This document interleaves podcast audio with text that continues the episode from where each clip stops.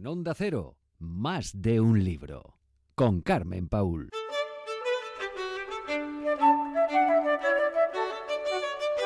Hoy en más de un libro hablamos de cine y lo vamos a hacer con José Carlos Fernández Moscoso que acaba de publicar las bandas sonoras para despedir los días. Un recorrido por la música que ha formado parte de la banda sonora de la vida del autor. José Carlos, buenas tardes. Buenas tardes, Carmen. ¿Qué tal? ¿Cómo estás? Bien, encantada de saludarte. Recordemos, periodista crítico de cine, amigo de la casa. Aquí hemos hablado contigo en muchas ocasiones de este mundo que tanto nos apasiona. Y, esa pasión te ha llevado a escribir este libro que es como, como un diario personal de bandas sonoras. Sí, bueno, ha sido sobre todo un parto porque han sido cuatro años de pues parto qué, parto más largo, sí. sí, han sido cuatro años de trabajo porque, bueno, es un libro, mm, eh, eh, podríamos decir que original. Ya en cuanto al resto, pues que los demás lo califiquen. Pero sí yo lo podría definir como original porque es un compendio, no, no es un diccionario de, de bandas sonoras, ni de autores, de compositores, ni nada de eso. Es un compendio de secuencias de películas, de momentos concretos de películas que yo describo eh, mm, por el papel que juega su banda sonora, la música, lo que contribuye a la música en ese momento de la película a eh, crear sensaciones en el espectador. Y eh, todo eso le va acompañado de unos códigos QR en el libro que el lector puede verlos a través de su terminal móvil. Es decir, tú lees lo que yo he dicho y en la página siguiente, cuando termine ese epígrafe, pues ves en el móvil la secuencia a la que yo mm. me he referido, con lo cual es un libro casi inédito porque en España ese, ese tipo de libro y sobre cine te aseguro que no hay ninguno. Es muy interesante que podamos encontrar algo así eh, en otro aspecto, pero en el cine este es el primero que se dedica a eso. Y son pues eh, casi un centenar de eh, comentarios de películas, de secuencias de películas y, eh, bueno, pues casi su respectivo centenar, algunos incluso tienen dos códigos QR de eh, momentos de secuencias de películas. Así que es un libro para leer y para ver. ¿Qué te parece la idea? Me encanta. Bueno, y para reivindicar también la música, lo importante que es la música en el cine, porque es realmente lo que, como has comentado, lo que nos emociona en una escena determinada o lo que nos puede dar miedo, ¿no? Si hablamos, por ejemplo, de tiburón, qué importante es la música porque es la que nos anuncia, ¿no? Nos alerta que el tiburón está cerca. Claro, y que va a atacar. Es, claro, es importante reivindicar. Este libro también tiene un carácter reivindicativo con la música de cine, que no es esa música que todos confundimos y creemos que suenan ascensores eh, o como se decía antiguamente. ¿Recuerdas la música de Canal Plus cuando había un partido de fútbol? Que era la banda sonora de Desafío Total de Jerry Goldsmith. Pero claro, ese desprecio incluso inconsciente que tenemos hacia, hacia la música de cine ha hecho que sea considerado como una cosa secundaria en el cine, como la mm, mm, cancioncita o la musiquita que acompaña la película. Y no, la música de cine, lo que yo quiero reflejar en mi libro es que es mucho más que eso, no es acompañamiento, sino que es un elemento narrativo, un elemento dramatúrgico de una película. Es decir, la música va contándote a la vez que la imagen lo que estamos mm, viendo y oyendo en una pantalla de cine. Y entonces, pues claro, claro. Eh, son cosas fundamentales y esa es, la, esa es la importancia de esta reivindicación. Es que hay películas y hay escenas que no serían nada sin la música. Efectivamente. Bueno, tú has hablado de Tiburón. Pero fíjate en el caso de Tiburón que no solamente eh, John Williams, el compositor de la banda sonora, eh, nos alerta de que llega el tiburón, sino que John Williams además nos está guiñando en un momento dado de la película diciéndonos que lo que la gente cree que está viendo es un tiburón y no es un tiburón, porque no hay música. o sea, es, un, es un poco complicado, pero en la secuencia en donde los niños eh, juegan con una letra de tiburón para, para hacer esa broma, para hacer creer, no sé si lo recuerdas, a todo el mundo en la playa que hay un tiburón, durante los dos minutos y medio de secuencia no hay música. ¿Por qué? Porque no hay tiburón. Claro. El compositor te está diciendo que al no sonar la música famosa de tiburón, ahí no hay un tiburón. Podemos estar tranquilos. Claro, claro. O por ejemplo en Psicosis, ¿no? Eh, eh, por, la carretera cuando Marion Crane huye, ¿no? Esa, sin esa música, esa, esa, secuencia de la película, esa mujer puede ir al supermercado, pero está huyendo, eso te lo dice la música. Es importantísima la música. En este libro, además de cine, hay series míticas, ¿no? Hay, hay temas que con tan solo escuchar los primeros acordes ya las reconocemos, ¿no? Por ejemplo, el caso de Verano Azul, ¿no? La nuestra venerada y adorada Verano Azul también está por ahí, ¿no? Sí, tú sabes que tanto tú como yo somos fervientes admiradores de la serie. Yo llevo una página web además dedicada a la serie. Y sí, por supuesto, hay varias series de televisión. No es el fuerte del libro, pero hay varias series que son imprescindibles hablar de ellas de sus bandas sonoras. Verano Azul, por ejemplo, la, la, el, famoso tema del principio eh, eh, y otros temas eh, de la banda sonora que son preciosos, pues tienen su sentido en la serie. Y claro, al gran Carmelo Bernahora le dedicamos también ese apartado Verano Azul. Y algunas otras películas, no son todo películas conocidas ¿eh? hay películas súper desconocidas que la música juega un papel fundamental. Y también para mal, Carmen, también para mal. Hay músicas que destrozan secuencias y también hablamos de ello en el libro. Y músicas consagradas, ¿eh? no te creas. Por ejemplo. Bueno, mira, hay una banda sonora que gusta mucho a todo el mundo, que es el piano de Michael Nyman. Sí. Y el piano como música está muy bien. Como banda sonora es horrorosa y yo sé que esto, bueno, pues me durante años me ha provocado mm, discusiones, ¿no? pero yo explico en el libro por qué, ¿no? Una música eh, tiene que cumplir con su música de cine, no tiene que ser bonita. Una música bonita no es una música de cine, es una música para ponértela mientras estás haciendo algo. Y el piano, desgraciadamente, no cumple con la función que debe cumplir una banda sonora en esa película.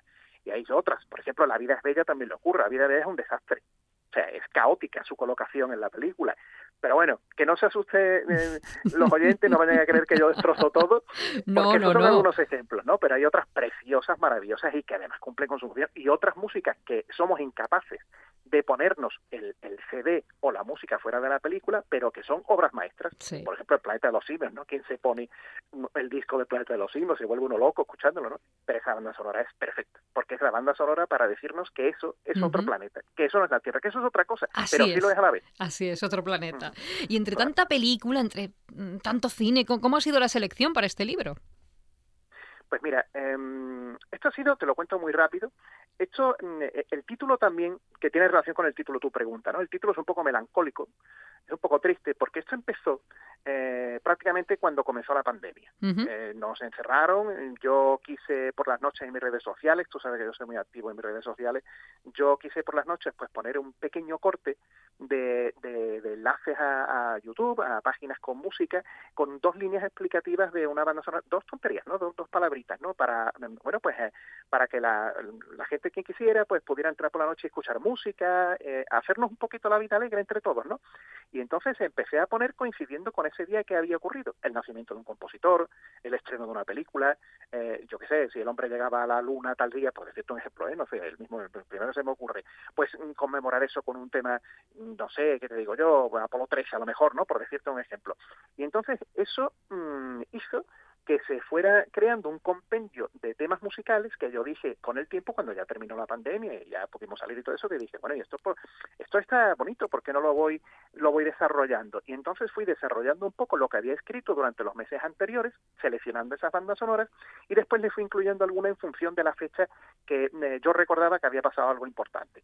Y entonces pues surgieron pues pues muchos más de los que he publicado. Lo que pasa es que si, si, me alargo el libro porque esto es interminable. Hay tantas bandas sonoras como millones de películas. Y claro, podemos tener 10.000 libros. Y yo no voy a hacer 10.000 libros porque yo soy, aunque no te lo creas, soy muy perezoso escribiendo. ¿eh? No me lo creo, no me lo puedo creer. Sí, sí, de verdad. Entonces he hecho una, una, una selección que está muy basado en sí. lo que escribí durante aquellos meses tan, uh -huh. tan malos que, que, pasamos y eso hace que haya bandas sonoras de películas muy conocidas y otras menos, pero que son muy interesantes. Es un libro, es un estudio personal, ¿no? Para descubrir cómo los músicos eh, pues hacen magia con los elementos sonoros que manejan, ¿no? Y, y controlan y, y captan sí. la atención del espectador eh, con, la, sí, con la música. Sí, el, el libro es reivindicativo y vehicular toma ya, quiero decir.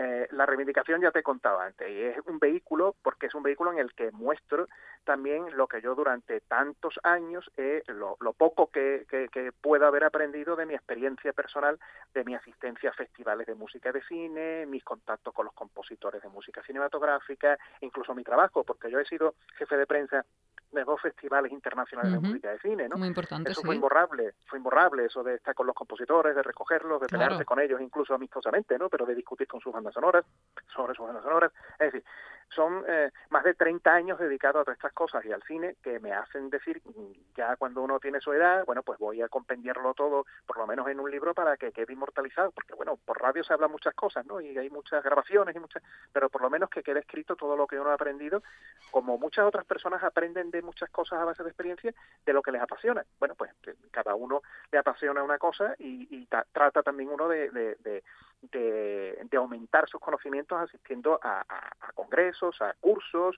a, a, clases, y entonces pues eso ha, derivado en este libro en el que hay mucho de esa experiencia y también opinión. Claro, es un ensayo, sí. si me permites podemos decir que es un, un, ensayo. Lo que pasa es que yo esas opiniones las la, la demuestro, se puede estar de acuerdo o no, pero cuando yo digo que esto es un caos, lo digo por esto. Y ya ahí surge el debate que surge entre nosotros, ¿eh? entre los entre los amantes de la música y cine, surge también entre nosotros y a veces muy muy eh, muy encendidamente. Y eso es, muy bonito, es muy bonito porque, es una, cosa apasionante. Bueno, eres un experto en cine, eso no, no cabe duda, ¿no? Eh, has, sido director del programa Último Estreno, eh, como has dicho, ¿no? Jefe de prensa de importantes festivales de cine, gestor cultural, pero que no se me olvide que cuentas con un canal dedicado al séptimo arte que tiene muchísimos seguidores. Sí, se llama Último Estreno, el nombre es heredero del programa que tuve durante 16 años en la radio y bueno, nos hemos adaptado al progreso. Ahora ya como todo el mundo quiere verlo todo en vez de escucharlo, como a mí me gusta la radio, Carmen, es increíble, pero todo el mundo lo que quiere es ver. Y bueno, entonces pues... con lo bonita que es la radio, la magia de la radio. Qué preciosidad, qué bonita es la radio, qué, bien lo pasé yo los 16 años que estuve en radio. Bueno, pues hemos, eh, que me pongo nostálgico, respondo a tu pregunta.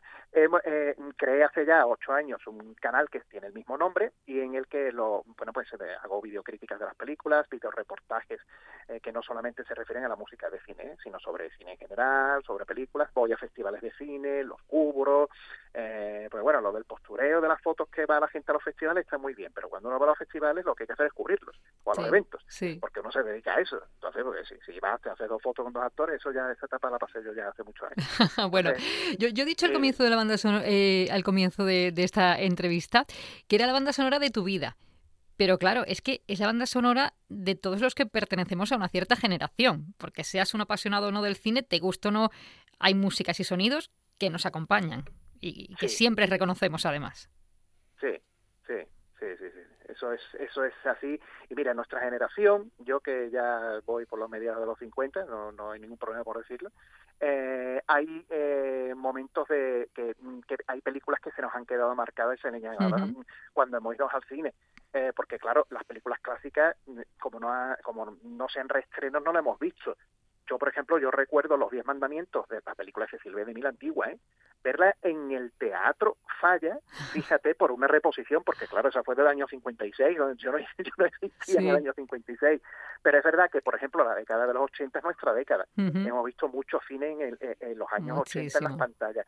Y claro, las bandas sonoras de aquellos años se nos han quedado a muchos y aquellas películas mm, eh, como eh, eh, Gremlins, como El final de la cuenta atrás, como El secreto de la pirámide. ET, por favor, que no se nos olvide.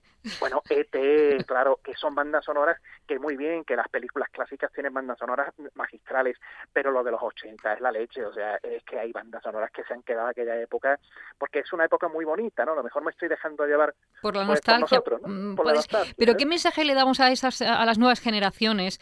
no todos, ¿no? Pero hay muchos jóvenes consumidores de series rápidas, ¿no? Que no que no dan la importancia que tiene al cine, a los clásicos. ¿Cómo me duele a mí escuchar eso de, pero si esto es blanco y negro, esto a quién le va a interesar, ¿no? No, eso es un problema muy grave, pero eso es una batalla mm, que desgraciadamente no sé cómo podemos afrontarla. Mira, hace unos cuantos días, eh, J. Bayona, el director de la Sociedad de la Nieve, hizo unas declaraciones que han trascendido, que imagino que tú lo habrás leído, hablando del tema de... Él va a muchas escuelas de cine, va a dar cursos de cine, hablando de que los alumnos no conocen eh, a, directores de cine clásicos, él habla de directores de cine y no, no saben quiénes son, o habla de películas y no conocen los títulos de sus estudiantes.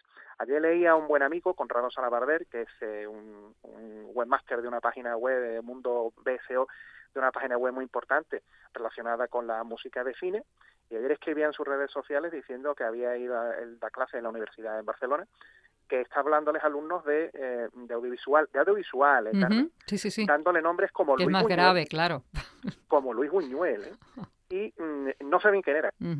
Es duro. Son estudiantes de audiovisuales, ¿eh? o sea, estamos hablando de Luis Buñuel, que no estamos hablando de, y bueno, de Akira Kurosawa, tampoco no sabían quién era, y no estamos hablando de un director que, que es de ahí de la esquina, es decir, hay un enorme problema de, carencia de conocimientos de la base de esto. Pero es que es un reflejo de lo que está ocurriendo en el mundo en todo. No quiero ser catastrofista ni parecer un, un viejo protestón ni cascarrabia, pero hay una falta de conocimiento de base de todo. No en el cine, Carmen, ni en la música de cine, sino en, todo. Es decir, eh, yo qué sé, en la enfermería, en la fontanería, en la, en la, cocina, en, en, los medios de comunicación, en todo. Eh, hay, una, hay generaciones que no están mirando atrás para aprender.